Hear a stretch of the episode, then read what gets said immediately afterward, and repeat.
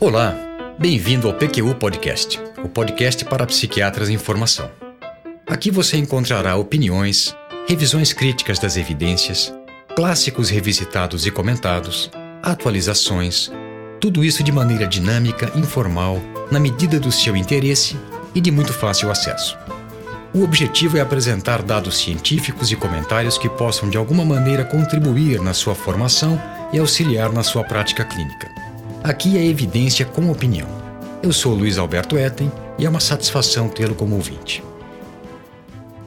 No episódio 13 do PQ Podcast, eu descrevi as fontes de informação que subsidiam o raciocínio clínico em psiquiatria, como se dá o seu processo até a formulação de caso de modo a se chegar ao diagnóstico. O diagnóstico, por sua vez, é o ponto de partida que norteará o encaminhamento terapêutico do caso. E que fique bem claro desde já: para mim, encaminhamento terapêutico é muito mais do que tratamento. Ele envolve a orientação terapêutica com relação ao diagnóstico, tratamento e prognóstico, o suporte familiar, a farmacoterapia sintomática e específica e a psicoterapia. Não é demais lembrar, nesse que é o primeiro episódio de 2018 do PQU Podcast, e ele continua sendo realizado com recursos próprios e sem patrocínio algum. Entenda que não estou dizendo isso em tom de reclamação. Pelo contrário, sinto-me, e sei que o Vinícius também, orgulhoso com essa realização que nos permite ter total liberdade de produção de conteúdo. Bem, voltemos ao assunto de hoje. O primeiro conceito que eu gostaria de explorar sobre o encaminhamento terapêutico é o de boa prática clínica. Segundo as diretrizes do FDA, publicadas em 97, 1997, a boa prática clínica é o padrão para planejamento, condução, desenvolvimento, monitoração, acompanhamento, registro e análises do acompanhamento terapêutico que garanta que dados e resultados sejam confiáveis, que o sigilo seja preservado e que os direitos e a segurança do paciente sejam respeitados. Esta definição, apesar de bastante sucinta, é bem completa. A boa prática clínica, então, é o que deve ser feito de acordo com padrões mínimos de qualidade e com o necessário zelo, desde o atendimento, incluindo o registro dos dados e a condução do encaminhamento terapêutico, respeitando o sigilo, os direitos e a segurança do paciente. Quer uma definição ainda mais simples e direta? A boa prática clínica é, ou deveria ser, o arroz com feijão da atividade clínica, a sua base, os seus requisitos mínimos. Pena que esteja sendo tão negligenciada. Ainda dentro das generalidades do encaminhamento terapêutico, eu gostaria de lhes falar sobre o que denomino, por falta de termo melhor, de orientação terapêutica. Alguns autores falam de psicoeducação, mas eu não gosto dessa denominação e vou lhes dizer, vou lhe dizer por quê. Em primeiro lugar, porque apesar de bastante empregada de uns anos para cá, é um anglicismo, a adaptação de uma locução em inglês que não tem equivalente em português. Em segundo, porque a educação envolve um componente psicológico, de modo que psicoeducação seria uma redundância. A terceira razão é que o termo psicoeducação remete ao movimento de antipsiquiatria, muito em voga nos anos 70, mas que ecoa até hoje com a sua visão de que a psiquiatria seria um instrumento de doutrinação e controle social alicerçada num modelo pedagógico perverso. E, finalmente, porque o que todo médico faz ou deveria fazer é orientar os seus pacientes. Psicoeducação é um termo que colabora para estigmatizar o psiquiatra e o psicólogo e os psi, não existe reumatoeducação, cardioeducação, endócrinoeducação. Então deixamos a, deixemos a tarefa de educar para educadores e pedagogos. A orientação terapêutica é um componente de qualquer intervenção terapêutica de boa qualidade. Basicamente, ela consiste no fornecimento de informações atualizadas, isentas e de modo acessível para o paciente. Por outro lado, como um contraponto e alerta para excessos, nós temos a afirmação de Anthony Storr no livro The Art of Psychotherapy. O paciente que procura tratamento não vem em busca de informações, mas sim de alívio de seus males e de seu sofrimento. Com isso, eu gostaria que ficasse clara a necessidade de se valer dessa ferramenta com bom senso, sem excessos nem de um lado, não explicar coisa alguma, simplesmente prescrever um medicamento, e nem de outro, falar demais, dar uma verdadeira aula para o paciente sobre o seu problema. Há diversas maneiras de se oferecer informações aos pacientes. É grande a disponibilidade de material didático, folhetos explicativos e vídeos, por exemplo. É material didático sobre alguns transtornos mentais e seus tratamentos. A maioria desse material veiculada pela indústria farmacêutica. Tem se tornado prática comum que esse material fique à mostra nas salas de espera dos ambulatórios e consultórios médicos, ou mesmo que seja entregue ao paciente pelo médico com a recomendação de que fosse lido posteriormente, pois conteria informação complementar do seu interesse. O problema de material escrito é que muitos pacientes não se interessam e não o leem. Quando o fazem, deparam-se com alguns obstáculos: o grau de dificuldade do texto, falhas de compreensão e de retenção das informações. Além disso, essas informações, as informações que estão nesse material, por elas serem impessoais, elas podem ser mal interpretadas e desencadear mais preocupações do que proporcionar algum alívio. Eu definitivamente não sou adepto dessa prática. Dito isso, explicito que darei ênfase ao que chamo orientação terapêutica verbal, ou seja, a transmissão de informações pelo diálogo entre o médico, o paciente e seus familiares.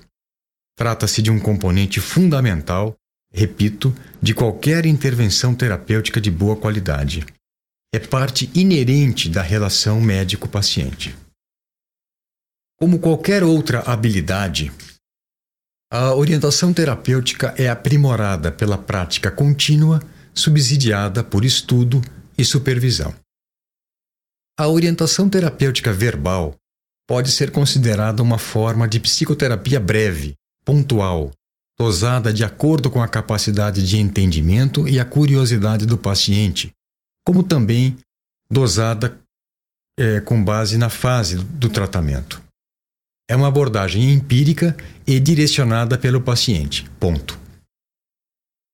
Ela exige conhecimento do profissional, acerca do transtorno, psicopatologia, epidemiologia, teorias etiopatogênicas, conhecimento sobre as modalidades de tratamento e a evolução com os tratamentos disponíveis, bem como algum domínio da técnica de transmissão de conhecimento de forma didática e compreensível. Envolve também aconselhamento, acolhimento, paciência e disponibilidade, empatia e sensibilidade, interesse e tolerância à frustração e negociação. A orientação terapêutica deve ser individualizada, dosada, baseada em explicações e esclarecimentos, feitos sempre em linguagem acessível e no momento oportuno. Como em toda modalidade educativa, se utiliza do princípio do reforço, ou seja, a repetição de conceitos em momentos distintos e de forma variada. E por que se faz a orientação terapêutica? Para melhorar a adesão ao tratamento, manejar estressores, promover mudanças de comportamentos disfuncionais, aliviar sofrimento desnecessário e orientar familiares e ou amigos, com o intuito de contar com a sua boa vontade e o seu esforço, que apesar de bem intencionado podem ser prejudiciais. Depois das explicações iniciais, faz parte da orientação terapêutica estimular o paciente a fazer questões, reforçar o que já foi dito em consultas anteriores. Por exemplo, é, como eu havia lhe dito, depois de uma fase de adaptação inicial ao medicamento, em que alguns efeitos colaterais em geral incomodam, surge o efeito desejado e a melhora se faz sentir. Então, nós estamos. É, a ideia é repetir em determinados momentos e reforçar o que já foi dito. Parece simples, mas isso exige toda uma noção de timing, de sensibilidade, no sentido de respeitar o momento do paciente. O tratamento psicofarmacológico é parte importante do encaminhamento terapêutico dos pacientes. E é interessante como eh, as gerações de psiquiatras mais jovens nem sempre têm claro o impacto da psicofarmacoterapia moderna, cujo marco foi a descoberta da clorpromazina em 1952, na prática psiquiátrica. O advento dos psicofármacos representou uma verdadeira revolução científica, no sentido que Thomas Kuhn propõe no livro A Estrutura das Revoluções Científicas. Por quê? Simples porque houve uma mudança de paradigma. Antes de seu surgimento havia isolamento, asilamento e emprego de terapêuticas inespecíficas, que iam desde banhos termais até procedimentos que hoje mais parecem técnicas de tortura. E depois do surgimento dos psicofármacos, se iniciou a era do tratamento farmacológico baseado em racional mais sólido e consistente. Então, uma mudança de paradigma por isso, uma revolução científica. A psicofarmacoterapia é uma área de competência exclusiva do psiquiatra. Por essa razão, se tem alguma coisa que nós, psiquiatras, temos que fazer bem, melhor do que qualquer outro colega ou profissional, é o tratamento medicamentoso dos transtornos mentais. E aí surge um dilema. Depois que os fundamentos estão assimilados, a tarefa é manter-se atualizado a respeito dos tratamentos de primeira linha disponíveis ou dedicar-se a casos difíceis de algum transtorno específico de difícil manejo, refratários às abordagens convencionais. Eu digo que se trata de um dilema, de um impasse, porque não acho possível fazer ambas as, as funções, exercer ambas essas funções com a mesma habilidade e competência. Mesmo correndo o risco de estar falando óbvio, eu não posso deixar de repassar os fundamentos da psicofarmacoterapia. O primeiro deles diz respeito à dose e posologia, os horários e intervalos de tomada dos medicamentos. Elas dependem dos objetivos, controle sintomático ou terapêutica específica, da fase do tratamento, aguda, de continuação ou de manutenção, do tipo de medicação, do estado do paciente e de diferenças individuais. O segundo fundamento da psicofarmacoterapia tem a ver com as metas do tratamento farmacológico. Remissão, que seria a eliminação de sintomas e normalização do desempenho, remissão sustentada, que é a consolidação da melhora, e recuperação. Essas metas têm estreita relação com a fase do tratamento, ou seja, a remissão é a meta da fase aguda, aquela que vai do início do tratamento até a eliminação dos sintomas. Ela dura aproximadamente dois meses. A remissão sustentada é a meta da fase de continuação, como também é uma meta dessa fase a prevenção de recaídas, e ela dura pelo menos seis meses. A última fase, a de manutenção, indicada em alguns casos, tem por objetivo a prevenção de recorrências, a recuperação propriamente dita, é necessária em alguns casos, principalmente naqueles recorrentes e de difícil controle, e pode durar anos. Por que é importante que a meta seja ambiciosa, de remissão total dos sintomas e normalização funcional? Por uma razão muito simples: porque uma resposta parcial, em que sobram sintomas residuais, está relacionada com maior morbidade, prejuízo psicossocial e maior risco de recaída ou de recorrência. Outro tema relativo à psicofarmacoterapia: usar um medicamento só, monoterapia ou vários, o que se denomina polifarmacoterapia. Eis aí uma questão polêmica que acompanha as tendências da medicina em geral. Sem dúvida, a monoterapia, o uso de apenas um medicamento que dê conta de controlar completamente o quadro, seria o ideal mas está cada vez mais distante da realidade. Sendo assim, já que a polifarmacoterapia será utilizada, que seja feita com consciência e escrupulosidade. Primeira coisa: que combinação está sendo feita? Somente de medicamentos sintomáticos, de sintomáticos e paliativos ou de sintomáticos, paliativos e específicos? É, essa questão é fundamental, pois dela derivam a duração de uso e a possibilidade de troca com maior ou menor tempo de uso. Também são necessários alguns cuidados quando se emprega a polifarmacoterapia. Utilizar sempre medicamentos comprovadamente eficazes, em doses sabidamente terapêuticas, atentos à ocorrência de interação medicamentosa. Um risco sempre existente quando se utiliza mais de um medicamento simultaneamente. E o risco de não adesão ao tratamento, porque com o uso associado de mais de, um, de mais de dois medicamentos, o esquema posológico fica mais complicado e a adesão pode ser prejudicada. Você já está cansado de saber que não existem substâncias. Observe que não falei medicamentos, sem efeitos colaterais. Até chá, refrigerante e alimentos têm efeitos colaterais indesejados que podem ser nocivos ou perturbadores.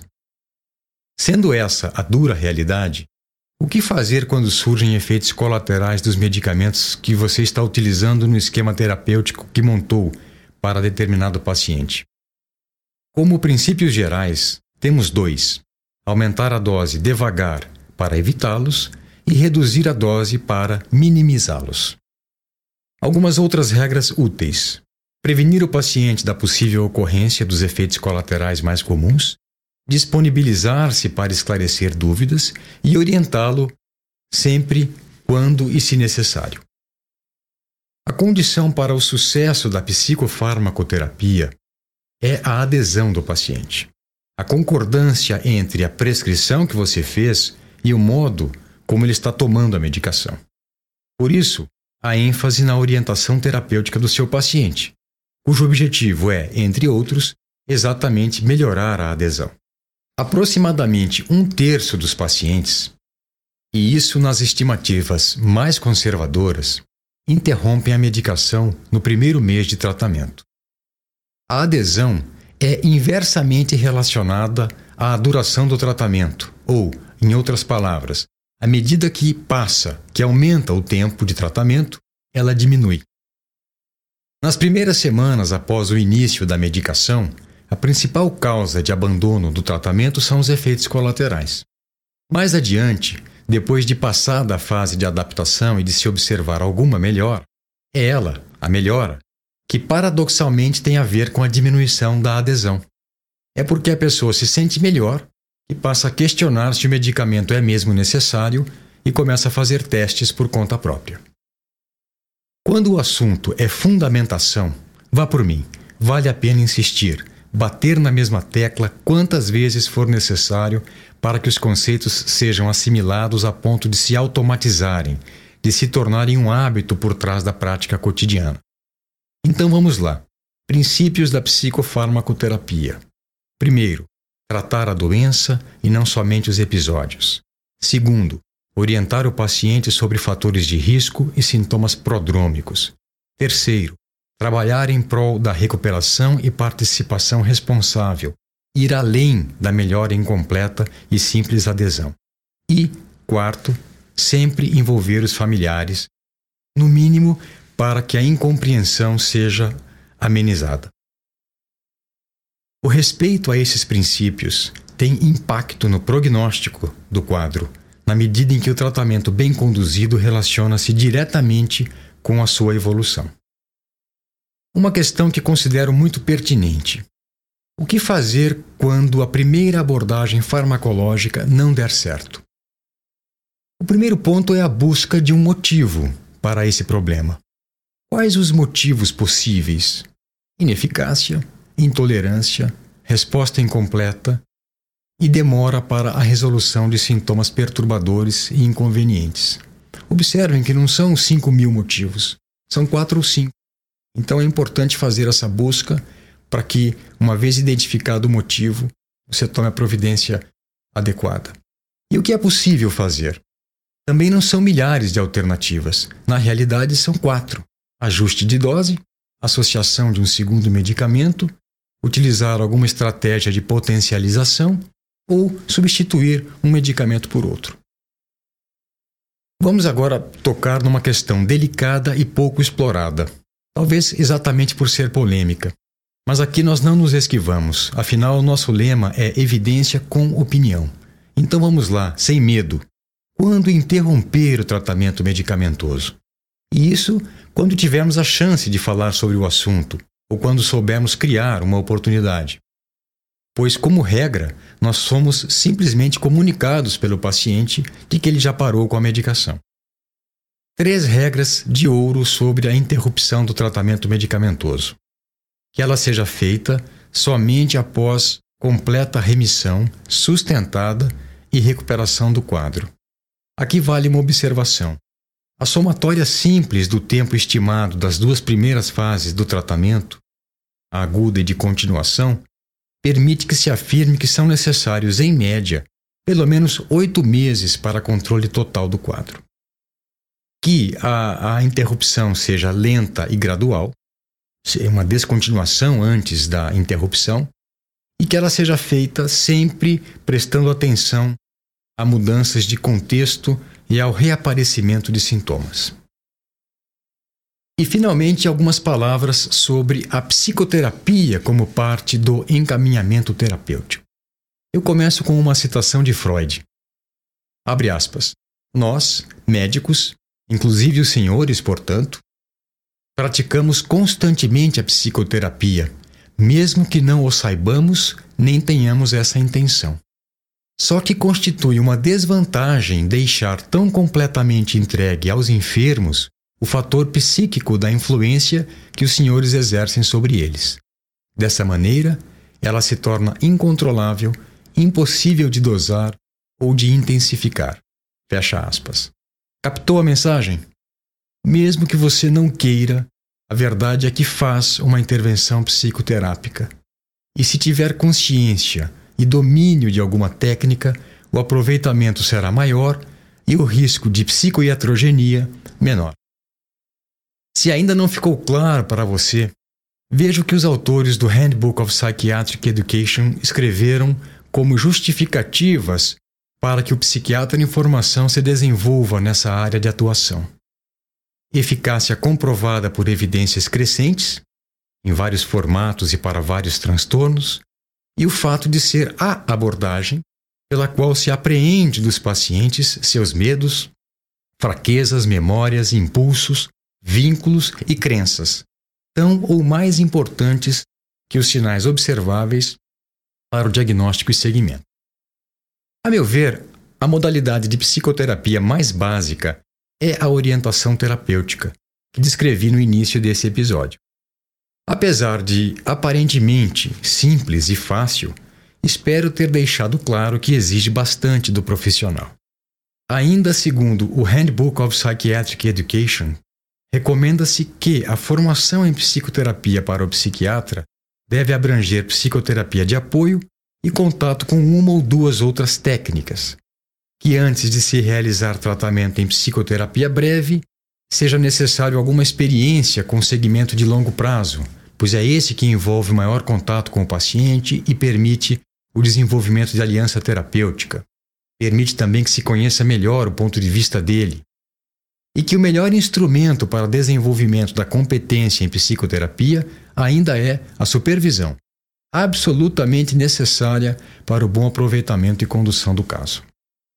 Pois bem, eu sintetizei em que consiste o encaminhamento terapêutico, o passo seguinte a partir da formulação de caso e do diagnóstico. Ele engloba, então, como nós vimos, a orientação terapêutica, sempre que possível incluindo suporte familiar, a farmacoterapia e a psicoterapia. E o que fazer, como se comportar quando o seu plano terapêutico não é bem aceito pelo paciente? Eis aí uma importante questão, já que a experiência nos ensinou quando os pacientes não concordam com o tratamento sugerido, eles muito provavelmente não vão segui-lo. As opiniões divergem. Alguns profissionais propõem que se deixe inteiramente para o paciente aceitar ou rejeitar a proposta terapêutica, e lavam as mãos caso eles a recusem. Dizem o que pensam, propõem um encaminhamento e, deixam claro que não aceitam questionamentos e nem estão interessados em discussão da conduta. A mensagem é curta e grossa: pegar ou largar. Outros simplesmente entendem a recusa e encaminham o paciente dizendo que estão à disposição se mudarem de ideia. Alguns dentre eles, entretanto, não conseguem disfarçar a irritação, o que é de pouca serventia e deve ser evitado, já que, mesmo se mudar de ideia, é pouco provável que a pessoa volte a se consultar com alguém que demonstrou impaciência com ele.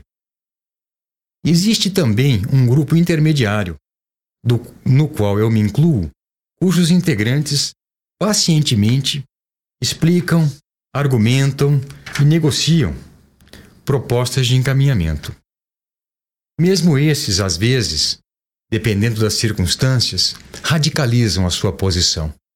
Isso quando julgam que concordar com a ideia do paciente significaria ser conivente com algo que pusesse sua segurança em risco. Dois exemplos básicos.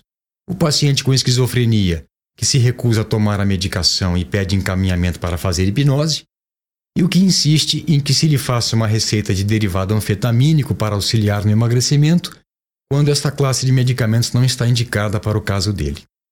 E você, caro ouvinte, em que grupo está?